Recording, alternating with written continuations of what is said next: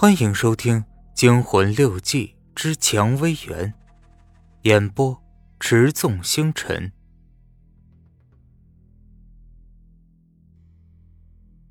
他一定看见了我在发抖，他笑了。放心，我并没有下刀。事实上，我的刀已经割破了他的一小块皮肤。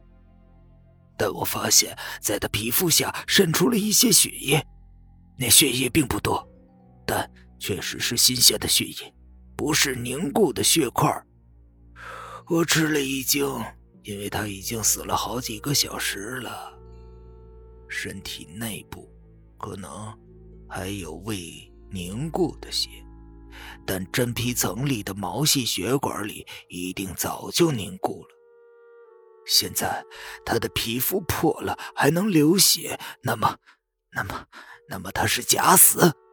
意识到这一点，我像疯了一样跪在地上，向上帝、佛祖、木圣、师婆、玉皇大帝，反正我知道的什么神表示感谢。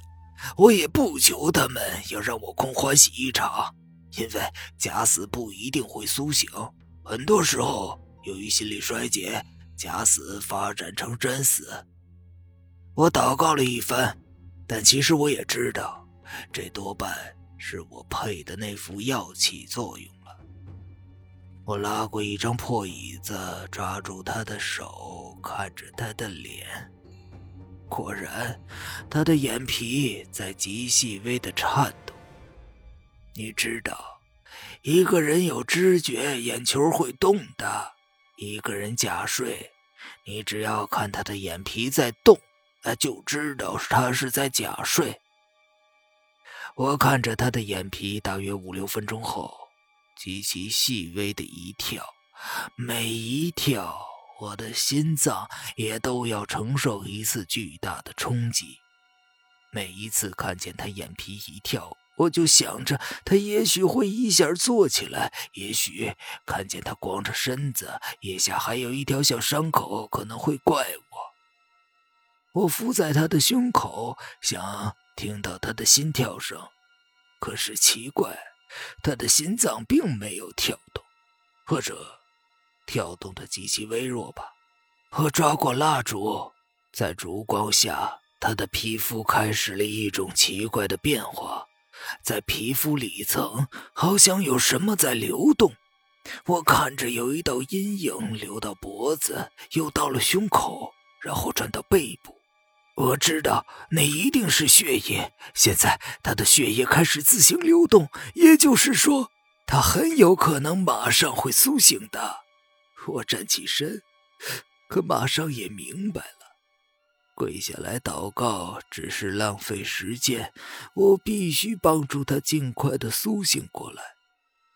我冲到灶间，用我平生最快的速度升起了火，把锅子里倒了水，又挖了半斗米进去。当他醒过来时，一碗热粥是最好的滋补品。我心不在焉的烧着水。水却慢吞吞的，只是有点温热。即使在灶台边我的心也到了他那儿。忽然，在耳朵里，我好像听到了他在呻吟。我冲到后院，果然，他躺在棺材板上，赤裸着身体，像有什么在动，但看不出来。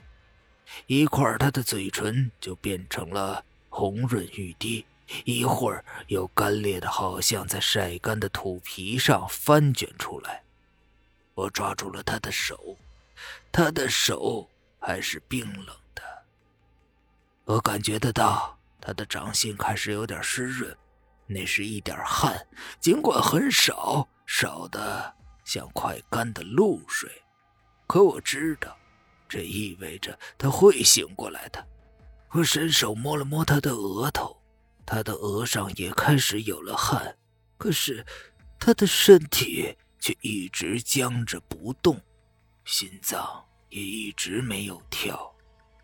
我不知道其中是什么环节出了问题。我没有药，没有仪器，连一支水银温度计也没有。可是，我想我一定要救活他，即使丢掉自己的性命也不在乎。我摸了摸他的嘴唇，这时，他的嘴唇已经很干了，摸上去像一块粗糙的纱布。而这时，我看见他的眼睛动了一下，好像要张开，却又张不开。吃了一惊，抱住他的手，大喊着他的名字。可是，可是他根本听不到我的声音，还是像石头一样一动不动。